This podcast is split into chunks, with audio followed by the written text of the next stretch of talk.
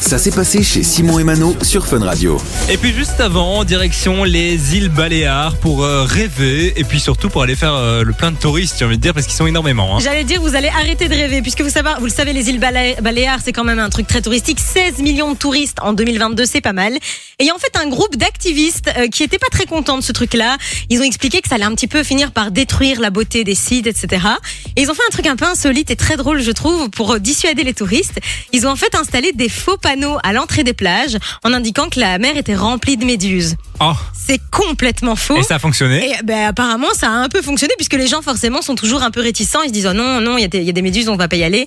Ils ont fait plusieurs panneaux. hein. Ils ont fait donc euh, attention méduses. Ils ont également euh, sur les, les, les petites criques attention rocher qui va s'effondrer. Enfin, tu vois, il y a plein de trucs comme ça qui sont complètement faux. Euh, ils ont même invité carrément les gens sur leur compte Twitter, enfin sur leur compte X plutôt, il faut dire maintenant. Ah oui, oui, oui. Euh, à faire de même alors, en disant mais si vous avez des idées n'hésitez pas à nous envoyer vos propositions on imprime des affiches et on en met partout quoi Mais je trouve que l'idée est pas, pas, pas mauvaise finalement. c'est- assez drôle, je trouve. Je me demande quand même si c'est légal, mais, euh, mais c'est drôle. Ça, c'est un autre débat. Bah, Dites-nous ce que vous en pensez sur le WhatsApp 0478 425 425. Du lundi au vendredi, 13h, 16h, c'est Simon et Mano sur Fun Radio.